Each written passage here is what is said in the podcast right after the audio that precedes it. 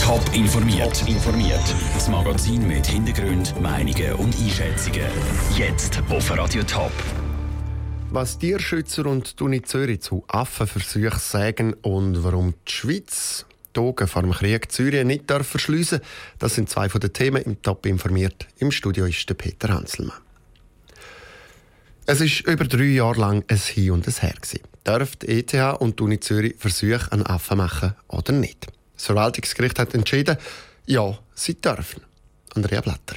Es geht um die Erforschung von Schizophrenie und anderen psychischen Erkrankungen. Und zu dem Zweck sollen offen Computerspiele spielen, sagt der Professor Valerio Mante, der leitende Forscher der Experiment. Sie während vielleicht einer Stunde oder zwei an einem Bildschirm Verhaltensaufgaben, also grundsätzlich Computerspiel, lösen. Und währenddem sie das machen, tun wir die Aktivität der relevanten Hirnareal messen. Die grösste Teil von ihrer Zeit verbringen sie in der Gruppenhaltung, die eigentlich ähnlich ausgelegt ist wie eine Zoohaltung. Versklavung zugunsten von Hirnforschung. So drastisch drücken die Tierschützer aus. Den Affen werden Elektronen ins Gehirn eingesetzt und sie werden in einem sogenannten Primatenstuhl festgemacht. So müssen sie dann die Aufgaben lösen.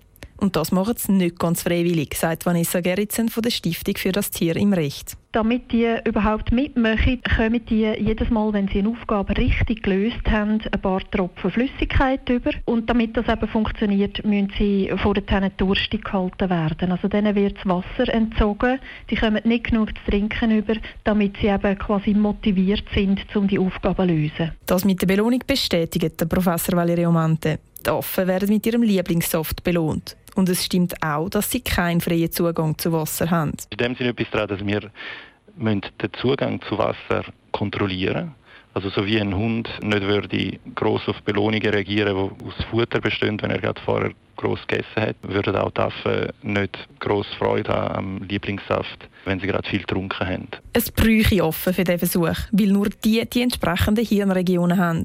Und die meisten bahnbrechenden Erkenntnisse aus der Medizin sind auf Tierversuche zurückzuführen.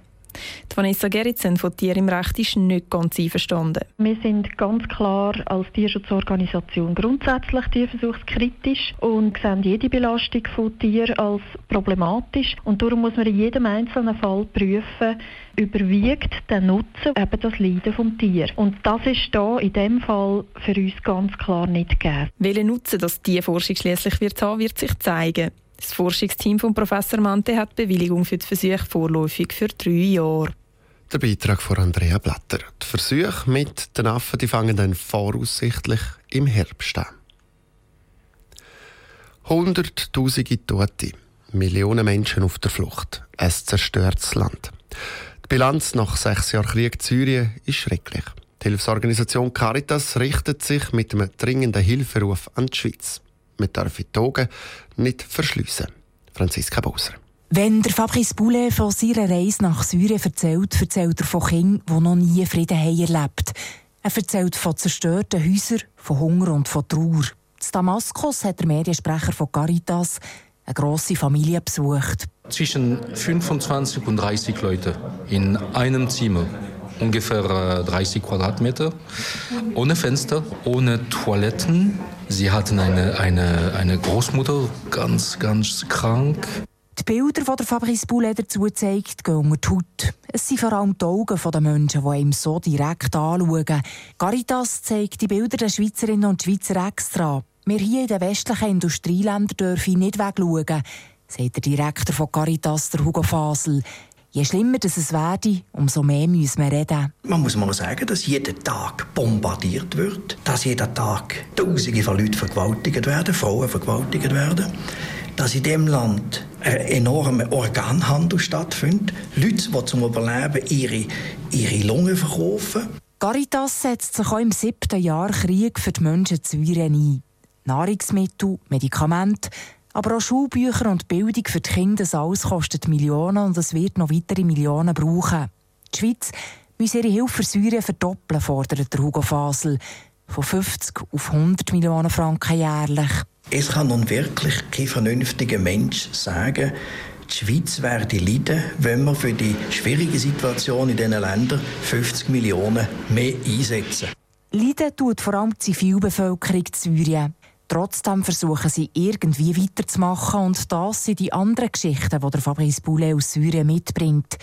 Es sind Geschichten von Kindern, die singen und von fremden Menschen, die mit ihm auf der Straße ihr letztes Brot teilen. Leute in Syrien bleiben trotz aller Schmerzen, trotz sechs Jahren Kriege, ja, bleiben äh, fantastisch. Der Krieg hat noch nicht ganz alles zerstört, Syrien. Aber wenn es so weitergeht, werden wir noch viele schreckliche Geschichten hören. Franziska Boser hat berichtet. Und jetzt zum Schluss noch ganz ein anderes Thema. Eine ganze Woche lang nichts anderes als Shooten. Der Traum von jedem kleinen Fußballer. Und es ist möglich. Zum Beispiel am Bengo Campus Winterthur. Ins Leben gerufen vom ehemaligen FC Winterthur-Spieler Patrick Bengondo. Der neue Schäfer. Über 150 Kinder haben am letzten Bengo Campo mitgemacht. In einem Verein muss Kind nicht sein, nur zwischen 5 und 13 Jahre alt. Das Kind wird im Bengo Campo rundum versorgt. Go schlafen geht es aber heim. Das letzte Jahr war das Camp das erste Mal. Für dieses Jahr gibt es ein paar Veränderungen. Neu ist beim Bengo Campo das Götti-Projekt. Als Götti werden die Familien unterstützt, die sich das Camp finanziell nicht leisten können, erklärte Patrick Schuler, FC Winterthur-Captain und Hauptorganisator vom Bengo Campo. Es ist so, dass Bengo Campo für alle Kinder zugänglich sein also auch für Kinder, die an der Armutsgrenze leben. Und in Zusammenarbeit mit einer ausgewiesenen Winterthurer Fachstelle suchen wir jetzt 20 Paten, die für solche Kinder Teilnahmekosten übernehmen können. Fast 300 Franken tut ein Götti spenden, dass das Kind eine Woche shooten kann. Wenn dann im Oktober das Camp losgeht, erwarten Kinder aber nicht nur Fußball, sondern es wird auch ein paar Überraschungen geben. Es gibt zahlreiche Highlights. Eines davon ist sicher, dass zahlreiche Stars werden vorbeikommen.